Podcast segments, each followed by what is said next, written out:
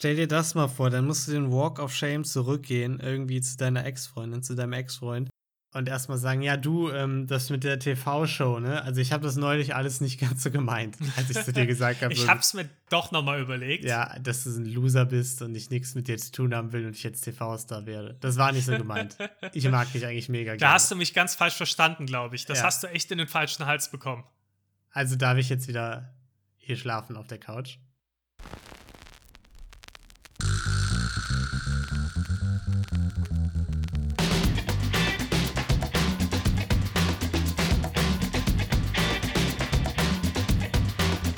Hallo und herzlich willkommen zu Verbrechen für Weicheier Folge 19.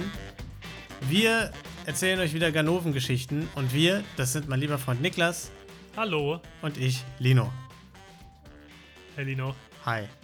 Heute sind wir wieder nur zu zweit. Äh, ja, stimmt. Ach so, ja klar. Wir waren ja jetzt beim letzten Mal mit Heldendum zusammen, ne?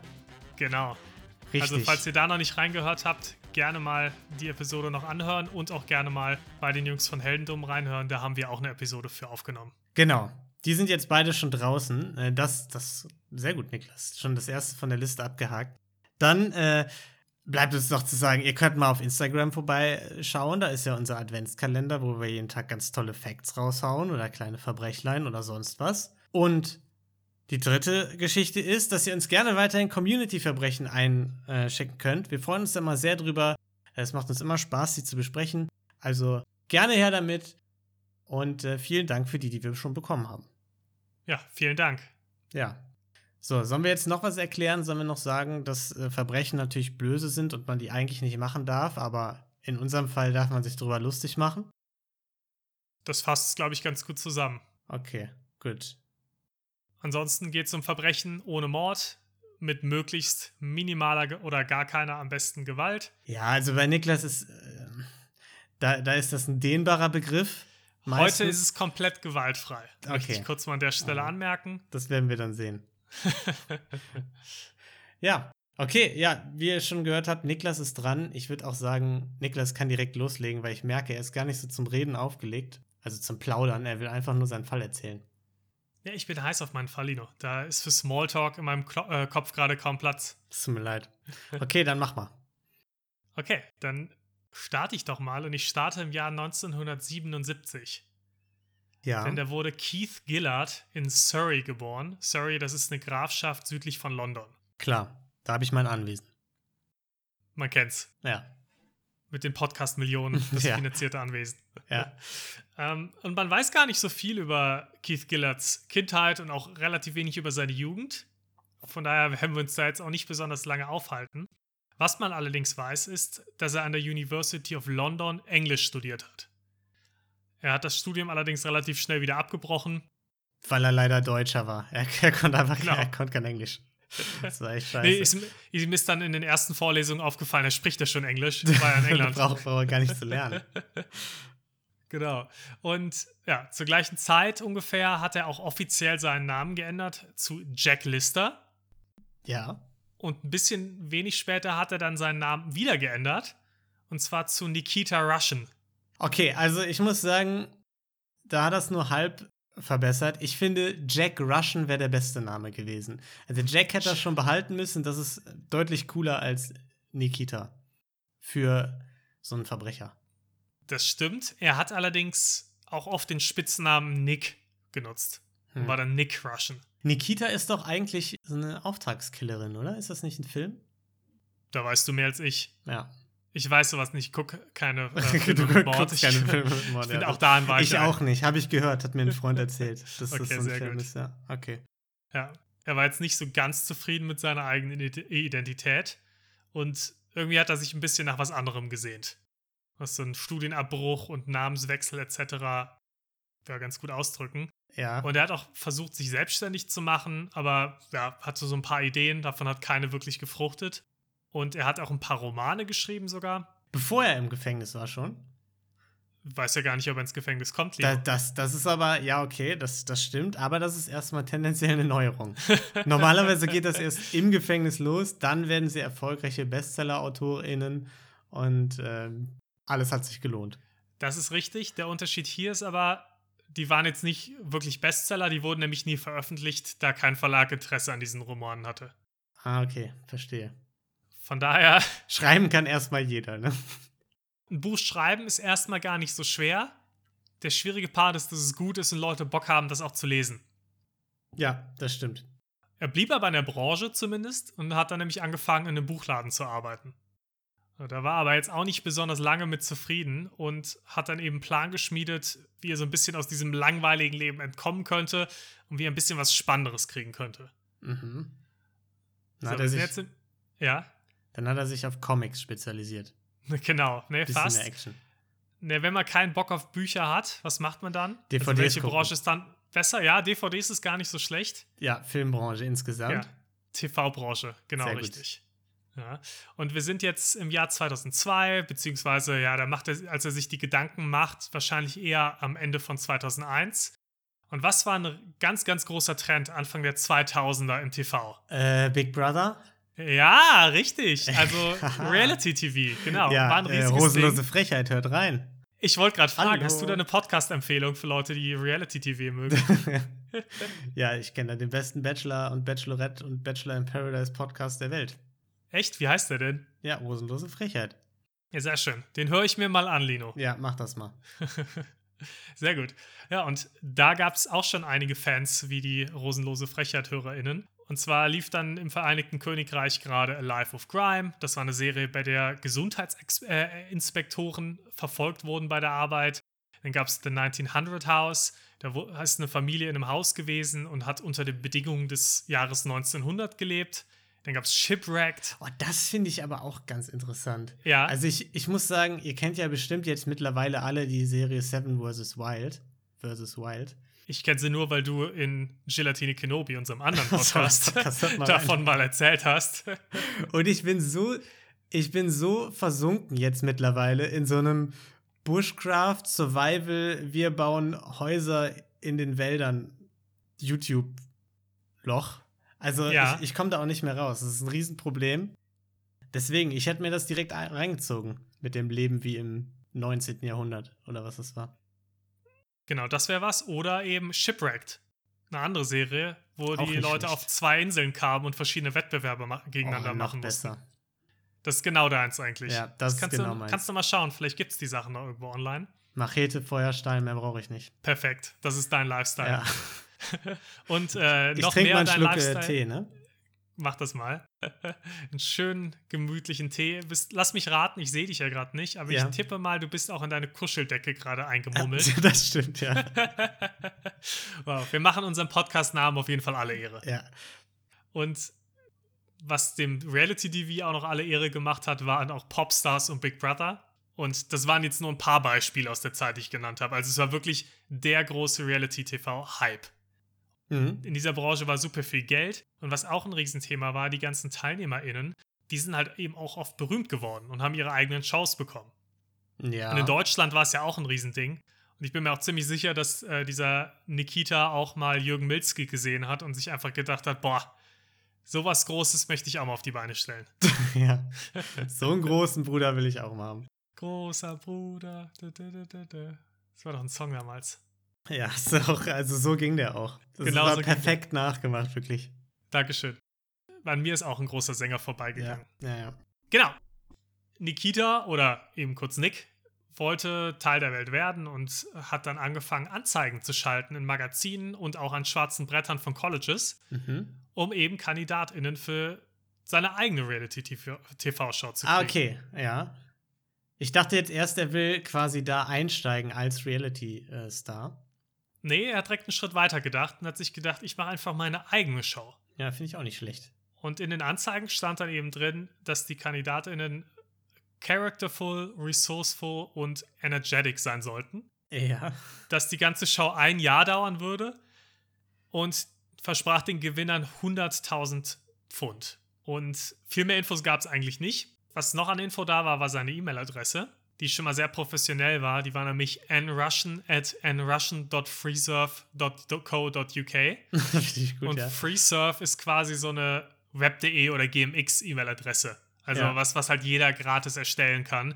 Ist nicht besonders professionell. Und äh, die Anzeigen waren nicht alle gleich. Es gab ein paar verschiedene Versionen. In manchen davon stand auch, dass man die Welt bereisen könnte oder würde im Rahmen der Show. Mhm. Wie gesagt, kam er eben in der Zeit, das war ein Riesenhype. Also die Leute hatten echt Bock auf Reality-TV und die Leute hatten auch Bock, da Stars zu werden, darüber reich zu werden und einfach bekannt zu werden. Und dementsprechend haben sich auch super viele Leute da beworben und er hat über 1000 Anfragen bekommen. Trotz dieser äh, gar nicht mal so professionellen Aufmachung der Anzeige. Okay. Und aus diesen hat er dann ein paar ausgewählt und hat die zum Casting eingeladen. Und die Kandidatinnen wurden dann nach Ravens 8 eingeladen. Das sagt dir wahrscheinlich nichts, das hat Nee. mir vorher auch nichts gesagt. Das ist so eine kleine Mini-Insel auf der Themse in London. Und das sieht echt schön aus, muss man sagen. Also ich habe mir das mal angeguckt und das kann man halt zum Beispiel für Veranstaltungen mieten. Also Ah, da kann okay, man verstehe. Hochzeiten feiern, das ist so ein Standardding. Oder größere Feiern, wenn man jetzt vielleicht eine Firmenfeier machen möchte. Das ist so für Minimum 20 Leute muss man das buchen heutzutage und bis Maximum, ich glaube, 400 ungefähr. Und das kostet 40 Pfund pro Person pro Stunde heutzutage.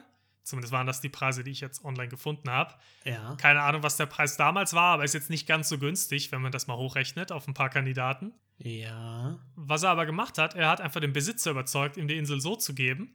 Weil es für eine TV-Produktion war, klar. Genau, ist ja für Gute eine. TV-Produktion und wir machen da ja Werbung für dich. Und wenn Ja. das dann ausgestrahlt wird, Channel 4 hat schon zugesagt, die strahlen das Ganze aus. Der hat einfach behauptet, ja, ja, Channel 4, der hat das schon gekauft. Und dann hat der Besitzer gesagt, das klingt ja super. Dem gebe ich dann doch mal lieber die Insel für einen Tag. Mhm. Er hatte da auch zu dem Zeitpunkt keine Produktionsfirma, aber er hat sich einfach eine ausgedacht, weil er hat sich halt gedacht, ich produziere eine Reality-TV-Show, dann bin ich ja quasi auch Produzent und hat sich die Nikita Russian Productions Firma ausgedacht. Oder kurz NRP. Ja. Es ist auch tendenziell immer eine gute, also eine gute Idee, in so eine Scheinfirma, die gar nicht wirklich existiert und mit der man irgendwie krumme Dinger dreht, den eigenen Namen komplett voll reinzupacken. Immer Also gut, da, oder? Das, das finde ich besonders smart von ihm. Ja, aber er hat sich gedacht, das wird halt eben das große Ding. Ja. und hat dann Freunde von sich angeheuert, die ihm dann geholfen haben als Crew für das Casting. Also zum Beispiel ein Kumpel hat gesagt, oh, ich bin hier der, äh, der Direktor. Ein anderer hat den Kameramann gespielt. Seine Freundin hat die eine Psychoanalytikerin gespielt. Also die hat dann gesagt, ich mache hier psychologische Profile von den KandidatInnen. Die Leute haben dort dann auch Verträge unterschrieben, ähm, damit das Videomaterial genutzt werden kann und quasi die Rechte an die Produktionsfirma abgetreten. Also es wirkte jetzt auch alles erstmal recht professionell da auf dieser Insel. War ja auch eine schöne Location, muss man dazu sagen. Und die Leute hatten ja tolle Rollen. Es war sogar, sogar eine Psychoanalytikerin da, wie wir gerade gehört haben. Also es wirkte schon alles sehr ordentlich. Und die KandidatInnen mussten dann verschiedene Tests und Aufgaben erledigen, wurden in verschiedene Gruppen eingeteilt. Eine Aufgabe war es zum Beispiel, einen Kuchen zu backen. Ist ja. Allerdings schwierig. naja, die haben halt keine Zutaten und keine Küche dafür bekommen. Also mussten die in der Ortschaft, in der angrenzenden, dann rumlaufen und die Leute bitten, denen Zutaten zu geben und die Küche nutzen zu lassen. Okay. Und manche, und manche von den Teams haben es auch geschafft. Okay. Ja. Was eigentlich wieder ganz cool war. Und anscheinend, also die ganzen Kandidaten haben auch alle gesagt, das war eigentlich ein ziemlich cooler Tag. Also es Ja. hat anscheinend ziemlich Bock gemacht. Die wurden dabei schon von den Kameras begleitet. Und es scheint wohl eine ziemlich interessante Erfahrung für alle gewesen zu sein.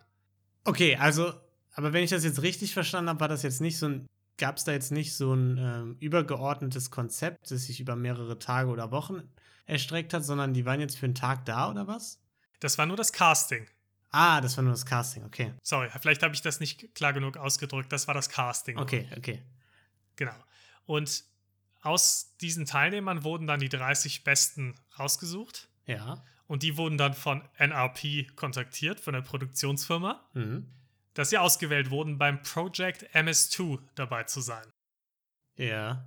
Ich habe versucht herauszufinden, wofür Project MS2 steht.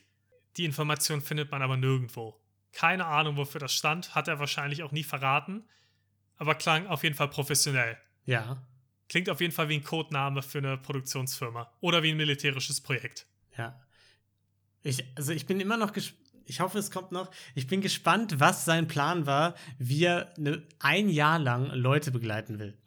Ja, dann hör einfach mal weiter zu, dann, dann wirst du das vielleicht rausfinden. Und die Anweisung in dieser Einladung war auch ziemlich simpel, weil die TeilnehmerInnen wurden dann in drei Zehner-Teams aufgeteilt Mhm. und ihnen wurde gesagt, sie sollen am 10. Juni, ja, Jahr 2002 immer noch, an jeweils drei verschiedene Orte in London kommen. Ja. Für Essen, Unterkunft und sogar ein bisschen Taschengeld würde dann gesorgt sein, darauf sollen sie sich keine Sorgen machen. Sie sollen aber bitte ohne Geld und oder ohne irgendwelche Bankkarten oder sonst was anreisen, weil das den Wettbewerb verzerren könnte. Okay. Was sie allerdings schon mal tun sollten, war ein eigenes Konto einrichten, ein neues. Da auch kein Geld oder sonst was einzahlen, aber erstmal ein neues Konto einrichten und eine Vollmacht an Nick Russian ausstellen für dieses Konto. Okay, also da wäre doch spätestens der Punkt, wo ich gesagt habe, ja, ich weiß nicht. Überlege ich mir noch mal. Ja. Irgendeinem Fremden, sei es ein leeres Konto, aber trotzdem irgendwie eine Vollmacht für ein Konto, das auf meinen Namen läuft, zu geben, äh, weiß ich jetzt nicht. Das ist richtig. Aber jetzt überleg mal, in was für einem Kontext wir sind. Okay, wir sind im Kontext, das sind Leute, die unbedingt Reality-TV-Stars werden wollen. Das willst du damit sagen? Das will ich damit sagen und bei einer Show mitmachen, die ein komplettes Jahr lang geht. Ja. Gut, das, ja. Da, Da musst du Punkt. schon sehr begeistert von dem Konzept sein. Ja, das stimmt. Und es gab ja auch viel Geld zu gewinnen. 100.000 Pfund. Da ja, klar, kann man also auch da, schon mal vielleicht da, ein bisschen da kann es ja gar keinen Haken geben. Da kann es keinen Haken geben. Wenn Ja. so viel Geld ist, Lino, dann Ja. muss da doch was dran sein. Wenn einem Großes versprochen wird und die Leute das, die Kontodaten haben wollen, das geht generell gut. Also, ich habe auch schon oft so Scheiß geantwortet auf E-Mails. Leider kam da bis heute noch nichts zurück und mir meine Kontonummer geschickt. Aber naja, vielleicht kommt da noch was. Da kommt auf jeden Fall noch was, Ja. Lino. Das dauert nur ein bisschen. Ja. Kleine Verzögerung. Ja, auf jeden Fall haben die KandidatInnen sich dann an dem Ort getroffen, beziehungsweise an den drei verschiedenen Orten. Und dort waren auch schon Kameramänner, die haben gefilmt. Dazu muss man aber auch sagen, das waren keine Profis, sondern das waren unbezahlte Kameraleute, die froh waren, über die Chance mal bei so einer professionellen Klar. Produktion dabei zu sein und denen dann teilweise auch eine spätere Bezahlung einfach versprochen wurde. ja. Auch überhaupt nicht sketchy. Nee, nee. Da fängt man auch gern mal als Kabelträger, Kabelträgerin an, ne? weil man sich denkt, ja, okay, vielleicht in ein paar Jährchen leite ich hier den Bums. Eben, genau da. Die wollten sich hocharbeiten. Ja. Und die Leute waren natürlich aufgeregt, haben sich kennengelernt. Die Treffpunkte waren auch nicht so weit vom Flughafen entfernt. Mhm. Und dann hatten die auch schon ziemlich Hoffnung, dass die jetzt direkt an den Flughafen kommen und schön an irgendeinen exotischen Ort fliegen. Klar. Ganz so Oh, kam es oh, dann nicht. oh, ohne Pass, den die mitnehmen durften. Ne? Also, ist Pass durften sie ja mitnehmen. Ach so, okay, okay, Keine Bankkarte okay. und eben kein Geld. Dann kam auch die äh, Moderatorin Lucy zu den Aufgaben. Das war eine Moderatorin, die wurde von Russian eingestellt, um mit ihm zusammen die Show zu moderieren. Und ja, die hat darin auch ihren großen Durchbruch als TV-Persona gesehen, also dass sie dann danach Moderatorin werden könnte. Das ist äh, die, die dann auch äh, zu Popstars gegangen ist und mit No Die mit den Angels roten ganz, Haaren. ganz bekannt geworden ist, ne? Ja. Vom Timing her wird es hinkommen. Ich, ich glaube schon. Ich habe zwar Bilder von Lucy gesehen, die sahen schon ein bisschen anders aus, aber man kann sich ja auch verändern vom Typ her. Ja, genau. Wenn man einmal die, wenn man einmal die Reality-TV-Millionen hat, dann ist alles möglich. Eben. Und von Lucy, von den No Angels, haben sie dann eben auch die erste Aufgabe, beziehungsweise die ersten Aufgaben für das Spiel bekommen, für die Show. Und zwar ihre Hauptaufgabe für die Gesamtshow plus zwei kleine Aufgaben. Erste kleine Aufgabe war, für die erste Woche sollten sie eine kostenlose Unterkunft finden für ihr Team. Ja, das ist schon mal sehr gut.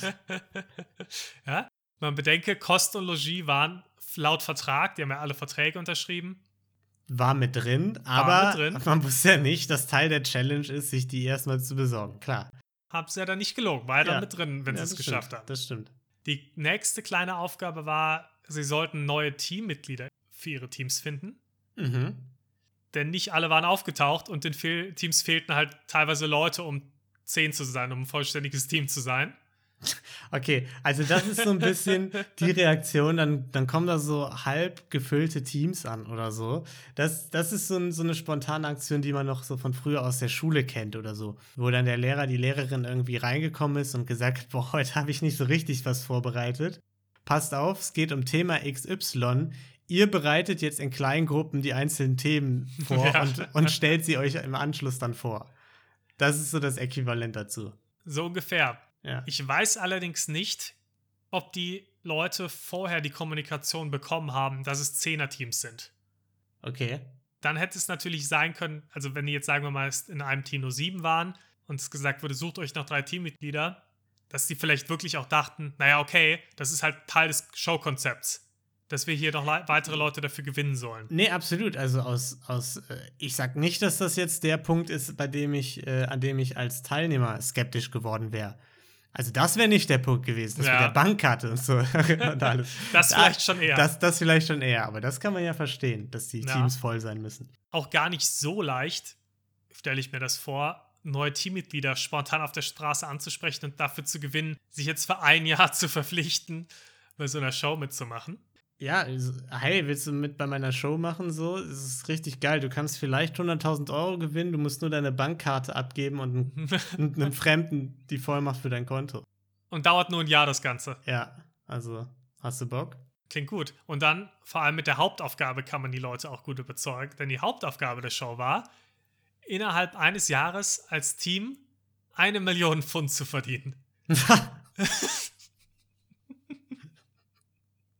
Oh Mann.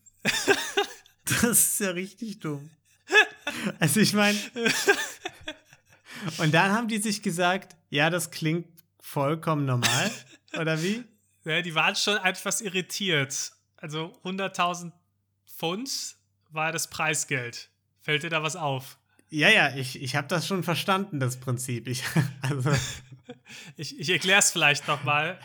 Äh, zehn Leute, Preisgeld 100.000 Pfund denen ist relativ schnell aufgefallen, im Moment mal, wir verdienen ja einfach unser eigenes Preisgeld damit. Ja, und alle anderen verdienen dann die Produktion quasi. Genau. Also alles, was dann Überschuss ist, ist ja, geht ja an die, an die Produktion, ne? Haben sie sich zumindest gedacht, das wurde nicht so klar kommuniziert, aber dadurch, dass sie auch ihre Konten eine Vollmacht dann hatten für diesen Nick Russian, genau. war das natürlich eine Annahme. Aber da ist auch das Ding, also es klingt erstmal jetzt in der Theorie absoluter Scam, ne? Also hier ja. 100 Millionen, eine Million und die machen das alle. Aber dann musst du ja davon ausgehen, dass die halt auch das hinkriegen. Also du musst ja davon ausgehen, dass die wirklich Geld verdienen, was ansatzweise an eine Million rangeht. Und ich meine, es ist jetzt nicht so leicht, also jetzt Jahr 2004, einfach mal so 100.000, 2002. Äh, 2002, einfach mal so 100.000 im Jahr zu verdienen. So, also bin ich doch ein bisschen skeptisch.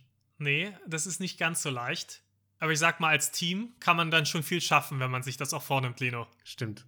Gemeinsam ist man stark. Ja, und die Leute waren natürlich schon irritiert, haben sich schon gedacht, naja, es ist alles komisch.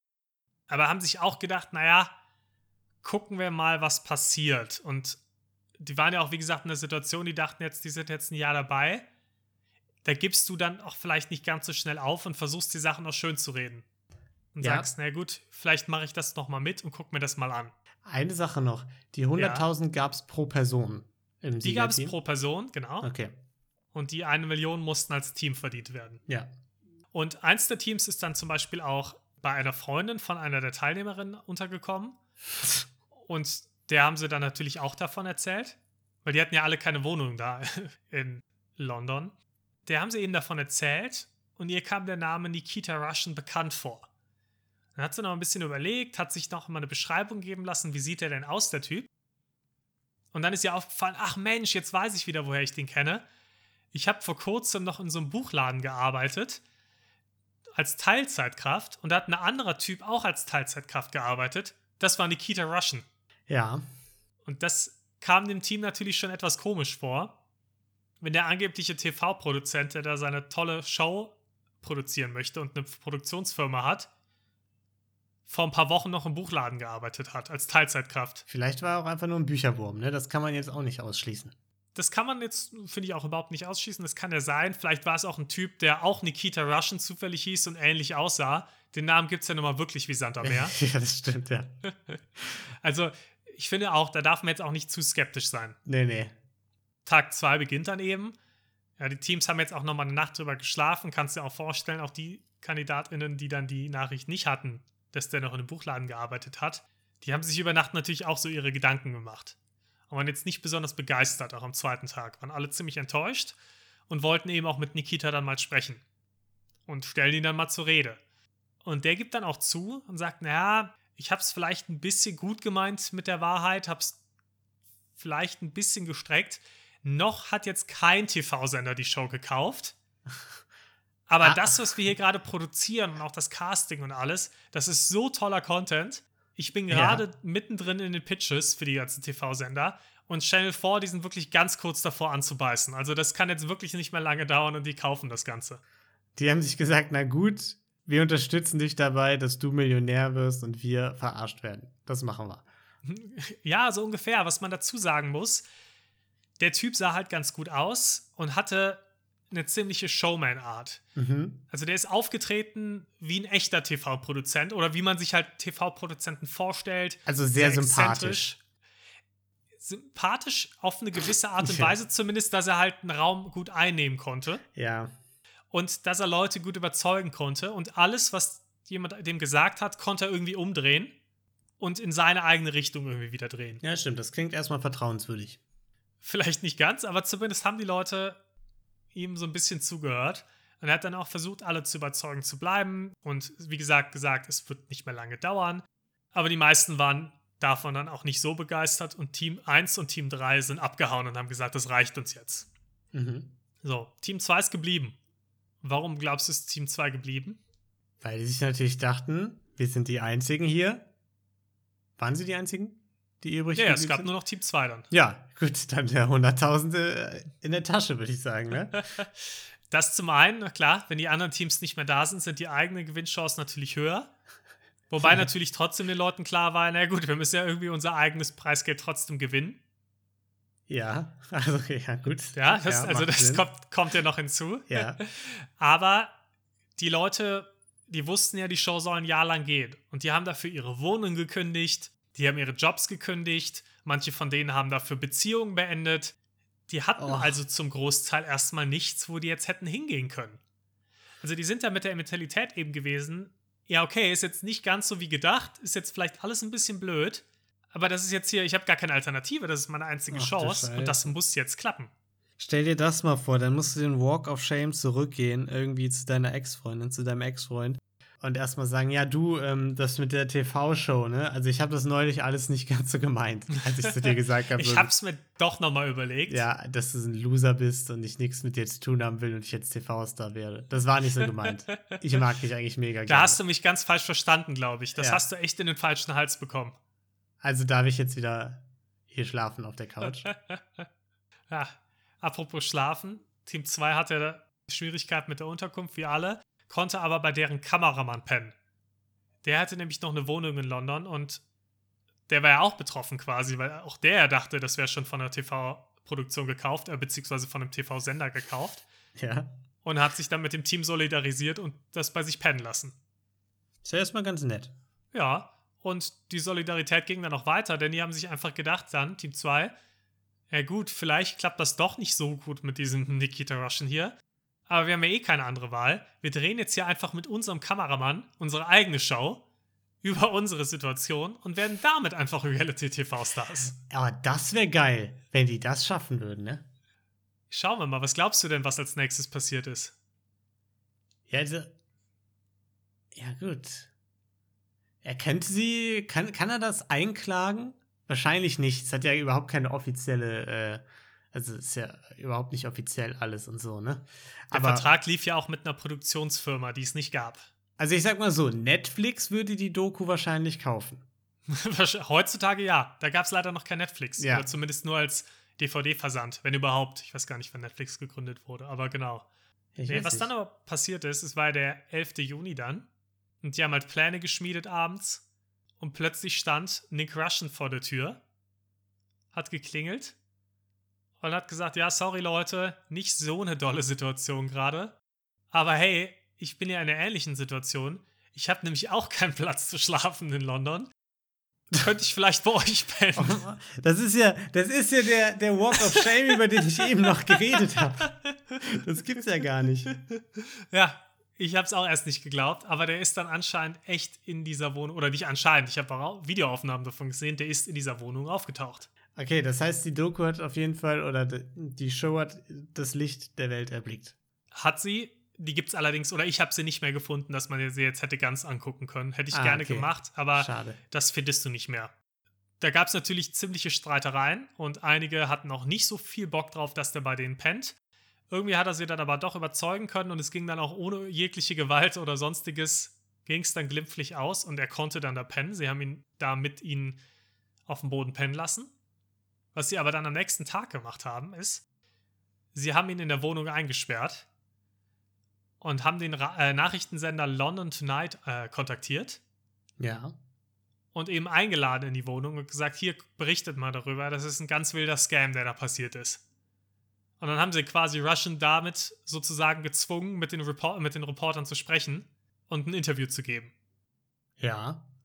Und Russian hat auch mit denen gesprochen und hat es aber versucht, ein bisschen zu drehen. Der hat nämlich direkt versucht, daraus so eine Sob-Story zu machen. Dass ja. Ja. jetzt sein Leben auch total ruiniert wäre durch das Ganze und er auch ein selbst der Opfer des Ganzen wäre und der da wirklich einfach ganz tolle Pläne hätte, Wenn da nicht Channel 4 gewesen wäre, ne? die das leider nicht gekauft haben, was eine Frechheit war. Ja, Tyrannei. Furchtbar. Channel 4, an allem mal wieder schuld. Ja. Und ja, das Ganze wurde dann erstmal eine Geschichte in den Lokalnachrichten. Am Tag drauf hat sich das Team, Nick Russian war zu dem Zeitpunkt natürlich schon verschwunden, der ist danach abgehauen. Und das Team hat sich an die Produktionsfirma Christmas TV gewandt. Finde ich auch einen schönen Namen. Und die Firma hat dann beschlossen, eine Dokumentation über die TeilnehmerInnen zu drehen Ja. und eben den Scam da zu behandeln. Und das Ganze auch so ein bisschen den Weg, wie kommen die Leute wieder ins normale Leben zurück, wie erholen sie sich davon, nachdem die Wohnungen, Jobs und alles gekündigt haben. Also eigentlich auch ein ganz spannendes Thema wieder. eigentlich ziemlich gut geeignet für so eine Reality-TV-Show. Ja, eigentlich gar nicht so schlecht. Ja. Das Team ist dann insgesamt für zwei Tage zusammengeblieben und am 14. Juni hat sich wieder aufgelöst, aber wurde eben weiter dann von Begleitet, Christmas TV getrennt. begleitet. Ja. Russian ist abgetaucht in der Zeit, hatte natürlich gar keinen Bock, dass ihn irgendwer noch erreichen kann. Und ja, hat sich natürlich nicht mehr blicken lassen irgendwo. Die Leute haben aber versucht, trotzdem ihn zu suchen und wollten ihn natürlich kontaktieren. Ja. Und haben dann zum Beispiel mal bei der Produktionsfirma angerufen und darüber Adressen rausgefunden und versucht, irgendwelche Sachen rauszufinden. Und die Nummer von der Produktionsfirma, die haben sie auch angerufen. Und die Frau, von der sie dachten, das wäre die Mitarbeiterin von Russian, das war seine Mutter Margaret, die auf einmal rangegangen ist. Oh Mann. Und die wusste so von gar nichts. Die dachte die ganze Zeit nur, warum rufen hier so komische Leute an? Das habe ich mich auch gefragt. Ich gehe aber ehrlich gesagt davon aus, dass sie zumindest zum Teil eingeweiht war. Ja, die muss ja eingeweiht gewesen weil sonst, sein. hätte- sonst wäre es ja früher aufgeflogen. Ja. Genau. Wobei man ja auch nicht weiß, inwieweit die Freunde ein, äh, eingeweiht waren, weil er teilweise, glaube ich, auch ziemlich überzeugt war von dieser Idee. Und sich gedacht hat, das kann ich später bestimmt Ach noch so. verkaufen, das Okay, Ganze. also die, Und dass die er dachten, denen erzählt hat, ich mache das hier, ich mache Ah, das so ein bisschen von ja. Scratch. Helft mir mal bitte. Ja, okay, ja, ja. Klar, also so wie, so wie ich euch überzeugt habe, dass wir ein Podcast-Imperium aufbauen quasi. Ich habe gesagt, ja Mensch, einfach nur ein Mikro, mehr braucht man nicht. Genau. Was ist eigentlich aus dem Konto geworden, das ich damals da für dich aufgemacht habe? Ja, das gibt's noch. Das gibt's noch. Muss ich Ja, mir ja. keine Sorgen machen. Musst oder? du dir gar keine Sorgen machen. Also das ist in guten Händen.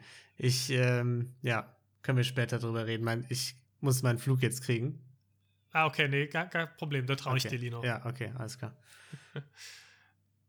Naja, auf jeden Fall hat es dann aber einer der Kandidaten dann trotzdem geschafft, über Kontakte zu Freunden von Russian, ihn dann am Ende aufzuspüren und hat ihn sogar dazu überzeugt gekriegt, ein Interview mit Christmas TV zu machen. In dem Mhm. Interview hat er sich dann auch ja, reuig gezeigt und hat sich entschuldigt. Hat jetzt nicht gesagt, ich habe jetzt versucht, die Leute zu scammen, sondern hat gesagt, ja, gut, ich habe es mit der Wahrheit vielleicht nicht ganz so genau genommen, aber ich wollte halt was Schönes erreichen. Mhm. Ja. Aber Ja. Was, was, was noch mein Ding ist, worüber ich die ganze Zeit nachdenke, ob es halt wirklich von ihm als Scam gedacht war, weil ich immer noch das Gefühl hatte, dass der Typ wirklich einfach geil fand, so eine Produktion aufzubauen und das einfach sein Plan war, äh, eine Reality-TV-Show an den Mann oder die Frau zu bringen. Das ist halt das Schöne dabei. Man kann es nicht sagen. Ich habe keine Ahnung. Und das weiß auch keiner der Quellen und das weiß wahrscheinlich niemand außer Nick Russian selber. Zu optimistisch war und sich gedacht hat, das wird schon irgendwie klappen und ich krieg das verkauft. Oder ob er sich gedacht hat, ich mach die Show jetzt erstmal, Ja. lass die Leute ein bisschen Geld verdienen und hau dann vielleicht mit den Gewinnen ab. Ja, genau. Das hätte ja auch sein können. Ja. Weiß man aber nicht. Das, seine Behauptung war, er hat es wirklich ernst gemeint. Er hat sich zwar entschuldigt, wie gesagt, aber wollte jetzt nicht unbedingt scammen. offiziell, nach seiner Aussage.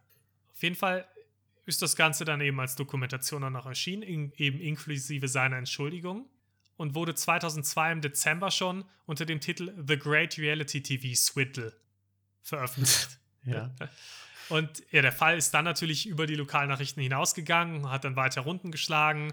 Es gab eine riesige öffentliche Debatte darüber, allgemein, ob die Reality TV jetzt allgemein schon zu weit geht, ob die Kandidaten und Kandidatinnen zu leichtgläubig sind und sich zu sehr blenden lassen von der Welt, über die negativen Konsequenzen der ganzen Welt und der Entwicklung und natürlich auch über Russian selbst und die KandidatInnen, in denen manche dann die KandidatInnen halt hart kritisiert haben, gesagt haben, ja, die sind ja auch alle dumm, selbst schuld.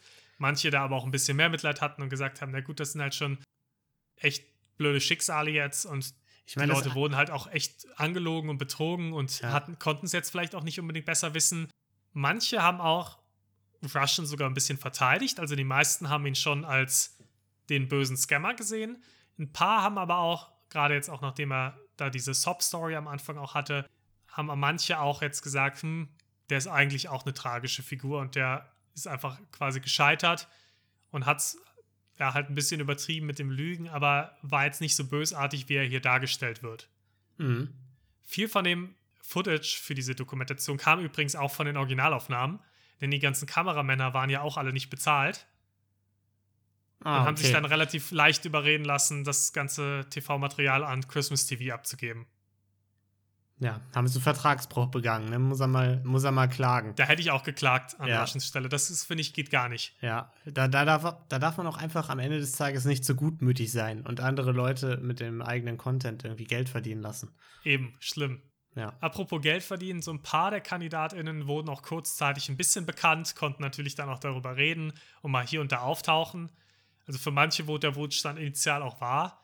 So eine richtig große Karriere hat da, glaube ich, aber keiner gemacht in dem Diese Bereich. Adele, Adele, die kommt auch daher, ne? ja, genau, die Ja, Hello from the Other Side und so. Genau, das, ja, die ja. war auch dabei, klar. ja, habe natürlich. ich auch schon mal. Jetzt klingelt es auch so im Nachhinein. Genau. Wie gesagt, das Casting war ja auch erstmal, nur mal, nur mal rückblickend, relativ professionell. Also es gab zum Beispiel auch eine Kandidatin, die war schon bei mehreren Big Brother Castings dabei zu der Zeit und hatte damals auch schon gesagt, naja, das Casting hier ist auch schon abgelaufen wie bei Big Brother. Also kein großer Unterschied in der Professionalität. Von daher, also wieder die Debatte, waren die Kandidaten dumm oder nicht, schwer zu sagen. Also ein paar Hinweise gab es schon, aber das Casting zumindest schien ganz gut abgelaufen zu sein. Wenn man was glauben möchte, dann ist es halt auch einfach immer erstmal leichter, was zu glauben, ne? Da sind Menschen dann doch auch einfach gestrickt. Ja. Und den Drehstart hat Nikita übrigens auch einmal verschoben. Das war eigentlich nicht, wir hatten ja gesagt, am 10. Juni haben wir sich getroffen. Es war ursprünglich ein anderer Termin, eine Woche vorher circa, oder ungefähr eine Woche vorher. Den hat er aber verschoben mit dem Grund für die KandidatInnen, dass es keine Überschneidung mit dem Geburtstag der Queen geben soll zum TV-Start, damit die Einschaltquoten sich darauf konzentrieren können und nicht alle den Geburtstag der Queen angucken. Mhm, ja, logisch. Ja. In Wirklichkeit lag es aber wahrscheinlich daran, dass er es in der Woche, in der das Ganze hätte starten sollen ursprünglich, gab es in dem Buchladen, in dem er gearbeitet hat, das doppelte Gehalt wie sonst. Ah, okay. Und man vermutet, dass er wahrscheinlich halt einfach sich gedacht hat, boah, nee, das kann ich mir jetzt nicht entgehen lassen. Nee, da kriege ich doch locker eine Kamera für, für das Geld. Eben. Es würde eine Produktion, die im Nachhinein ausgestrahlt wird, erst irgendwie, also, also das könnte man das nicht verhindern, dass die am Geburtstag der Queen veröffentlicht wird. Einfach nur durch Verschieben des äh, Drehdatums. Eben. Eigentlich komplett absurd, Ja, diese Ausrede. Aber ich fand es irgendwie ganz witzig, einfach, dass es in dem Buchladen dann das doppelte Gehalt gab und dass ich gedacht habe, Jackpot. Jetzt brauche ich schnell eine Ausrede. ja. Aber so als Fazit kann man sagen, insgesamt war es jetzt nicht besonders doll für die meisten TeilnehmerInnen. Die meisten haben, wie gesagt, eben ihren Job aufgegeben, hatten keine Wohnung mehr, hatten eine Beziehung beendet. Es gab auch ein paar von denen, die dann wieder bei den Eltern einziehen mussten. Also alles nicht so doll. Auf der anderen Seite muss man sagen, er war jetzt nicht der Betrüger im klassischen Sinne, weil er hat seinen Opfern ja keinen Cent abgenommen. Niemand von denen, die da teilgenommen waren, haben da irgendwie Geld auf die Konten geladen oder sonst was. Oder er hat in irgendeiner Form die so gescammt, dass sie danach weniger Geld gehabt hätten durch ihn direkt. Klar haben sie ihre Jobs aufgegeben. ja, das Einzige ist halt, er hat halt quasi ihn vorgegaukelt, dass es so eine Art Sprungbrett wäre, ne? Also, da, dass sie quasi, wenn sie abgewägt haben, soll ich meinen Job aufgeben dafür oder nicht und denken sich, ja, okay, das ist eine tolle Chance, ich mach das mal und dann ist es keine Chance. Heißt halt umsonst gemacht. Aber ich sag mal jetzt im Endeffekt ist es eine coole Story für alle Beteiligten, oder nicht? Für alle Beteiligten, genau. Nein, also ich will das, das sollte jetzt auch kein Versuch sein, das schön zu reden, sondern einfach, ja, einfach nochmal so ein kleiner Unterschied zu unseren Scammern sonst. Das war halt eine andere Art. Aber wie gesagt, er hat die Leute halt in echt schwierige Situationen gebracht und die natürlich schon ziemlich reingelegt. Allerdings, dadurch, dass er kein Geld von denen erscammt hat, hat er auch keine Strafanzeige bekommen weil das wäre dafür nötig gewesen. Also vom Staatsanwalt quasi eine Klage. Ach, krass. Und private Klagen, die hätten die KandidatInnen natürlich ja, machen können. Die kamen auch nicht, weil keiner von denen das nötige Geld hatte für einen Rechtsstreit. Hat er schon ganz smart gemacht, ne? Und deswegen ist er am Ende ohne irgendeine Strafe, außer eben das Public Shaming durch die Show, ist er ohne eine Strafe davongekommen. Und ist danach einfach in der Versenkung verschwunden. Schade, ich dachte, jetzt kommt noch irgendwie, dass er, äh, dass er danach das Dschungelcamp erfunden hat oder so. genau. nee, danach hat man nichts mehr von ihm gehört und ich habe keine Ahnung, was er heute macht. Ja. ja das war. Gar nicht schlecht. Also. Das war die Geschichte vom Great Reality TV Swindle. Da hast du mich natürlich, äh, da hast du mich natürlich direkt, ne? Ja, das war, das war mir klar, dass ich dich damit jetzt hab. Und ich habe mir auch gedacht, jetzt so aktuell Squid Game ist beliebt da passt das doch perfekt rein. Das ist quasi die Weichei-Version. Ja, eigentlich schon. Ein bisschen stimmt. Habe ich jetzt gar nicht gesehen so. Aber ja, gar nicht schlecht. Also, Nikita, wenn du mal irgendwie eine neue Show produzierst oder so, ne, und einen Redakteur brauchst, ich hätte richtig Bock. also, mir da was zu überlegen. Hier, hiermit die Bewerbung ausgesprochen. Ja, Grüße gehen raus an dich. Ja, ja, geil. Hat mir sehr gut gefallen. Sehr schön. Und damit würde ich sagen, kommen wir mal zum Community-Verbrechen der Woche, oder nicht? Oh, ich freue mich, ja. Ich bin schon okay. ganz heiß die ganze Woche. Dann mache ich jetzt das Intro. Community-Verbrechen. Community-Verbrechen. Sehr gut. Das wirklich, es wird, wird von Woche zu Woche besser. ja, es wird wirklich immer, es wird immer besser. Okay, und in dieser Woche kommt das Community-Verbrechen von unserem lieben Hörer Sebald, der uns ja auch schon mal äh, was eingeschickt ja, hatte. Den Namen kenne ich doch. Ja. Und er hat folgendes geschrieben. Meine Mutter hat vor fünf Wochen die Haustür offen gelassen mit einem Einkauf in der Tür. Dann, oh, kam, okay. sie, dann kam sie irgendwann und hat gefragt, ob ich den Einkauf hochgetragen hätte. Hab ich nicht. Und sie hat dann gesagt, dass er geklaut wurde. Und meine Schuhe wurden auch geklaut. Bis jetzt kein Täter gefunden. Uh, da hat irgendein Langfinger ja. hoffentlich nicht unseren Podcast gehört. Ja. Das wäre ich nämlich ungern die Inspiration jetzt für gewesen. ja. Man sagt, der Gelegenheit macht Diebe, ne? Ja, aber da, da ist so der erste Punkt, weil ich denke mir so, wenn man jetzt an eine normale Haustür denkt, ne? Mhm. Da hast du ja jetzt nicht den super krassen Einblick in die Wohnung. Und die Wahrscheinlichkeit, gerade wenn es ein Einkauf ist, der da rumsteht, dass der nur kurz dort steht und die Person gleich sich wieder umdreht aus der Küche und die nächste Tüte holt oder so, ist doch relativ hoch. Und du kannst das doch gar nicht einsehen. Und die Wahrscheinlichkeit, dass du dann einfach so auf halbem Weg irgendwie so äh, gerade die Treppenstufen hochgehst und dir dann irgendeine Ausrede überlegen musst, warum du hier gerade. Äh, ich bin von den Zeugen Jehovas. genau. Haben Sie kurz wollen, Zeit, über Gott zu sprechen? Wollen Sie einen Staubsauger kaufen? Zufällig. Wollen ja, eine Tüte Einkäufe kaufen. Ich habe auch schon dieses Bild im Kopf. Du greifst gerade nach der Tüte und in dem Moment geht die Tür dann auf. Ja. Was natürlich jetzt interessant wäre zu wissen, wie ist das Wohnverhältnis? Ja. Ist das ein Mehrfamilienhaus? Ist es ein Hochhaus? Ja, dann kann ich ist mir aber schon ein wieder. Einfamilienhaus. Na, dann kann ich mir aber schon wieder nicht vorstellen, dass da die Tür. Also, dann wird es halt vor der Wohnungstür stehen du, lässt du meinst, du lässt es nicht unten an der Haustür liegen, wenn es ein Mehrfamilienhaus ist? Ja. Ja, wenn du so viel nicht tragen kannst, vielleicht. Kommt drauf an, ist es eine gute Gegend? Ist es ein absolutes Ghetto? Es ist wahrscheinlich kein Glashaus. Sonst hätten wir das, das wahrscheinlich können, eher ne? nicht. Das wissen wir schon mal. Also, so weit können wir gehen. Allerdings, du vergesst jetzt eine Sache, Lino. Es gibt ja noch die Schuhe. Die wurden auch geklaut. Jetzt ja. wäre natürlich die Frage, standen die vor der Tür oder in der Wohnung schon? Weil das macht ein ganz anderes Verbrechen draus. Das eine Verbrechen ist, du stibitzt die Tüte Ja. und beim Weglaufen schnappst du dir vielleicht noch die Schuhe, die auch draußen standen. Ja. Das andere Verbrechen ist, du gehst in die Wohnung rein. Eben. Dann haben wir nicht nur den Tatstrafbestand des äh, Diebstahls, sondern gleichzeitig noch des Einbruchs. Ja, und also da, ich muss auch sagen, äh, die Schuhe waren auch äh, der Punkt, wo ich dann dachte, da wird schon sehr kriminell. Also auch auf der Mhm. Niedertrachtskala so ist das schon eigentlich eine 11 von 10. Denn, mh, also ich weiß nicht genau, wie alt Sebald ist, aber Sebald ist noch relativ jung. Und wer klaut denn einem Kind bitte Schuhe? Das ist schon eher uncool. Das ist total dreist. Also das Schuhe, macht doch niemand. Schuhe klauen generell nicht das Dollste. Generell auch Schuhe klauen. Schuhe sind nicht so ein Ding, was ich geklaut haben will eigentlich. Also Geht so, ne? habe ich wenig Bock drauf. Es gibt noch so ein paar Kleidungsstücke, auf die ich noch weniger Bock hätte, die zu klauen und anzuziehen. Ja, aber Boxershorts wären jetzt schwierig. genau, aber Schuhe sind auch relativ weit oben. Ja, vielleicht wären es aber richtig frische Air Jordans irgendwie. Ja, ja. Das ist natürlich so ein Ding. Andererseits hat sich der Dieb oder die Diebin vielleicht auch gedacht, na gut, sind halt dann vielleicht noch nicht so Riesenschuhe. Und du sagst, Sebald ist was jünger. Der wächst da eh bald raus. Ich bin Ja. schon ausgewachsen, habe vielleicht kleine Füße. Ich kann die super gebrauchen. Ja, wahrscheinlich. Vielleicht ist es auch so eine Sperrmüllsituation. Weißt du, dass er dachte, hier steht einfach Kram rum, ich kann es mitnehmen. so.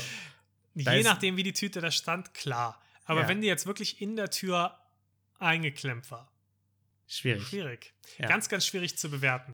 Aber ich würde sagen, was haben wir nochmal? Wir haben gesagt Cleverness oder Ausgefallenheit oder sowas hatten wir noch als Kategorie. Ja. Originalität, glaube ich, war es. Okay, wir, wir hatten noch gar keine richtige Wir hatten noch gar Kategorie, keine, aber sagen wir mal, Originalität wäre eine. ja, Finde ich jetzt sehr niedrig. ja, Einfach was, was wegnehmen, was rumsteht, finde ich jetzt tendenziell nicht so. ja, auch keine, keine Riesenplanung dahinter. Also, Geht so. ja, nicht sonderlich ausgefeilt, clever.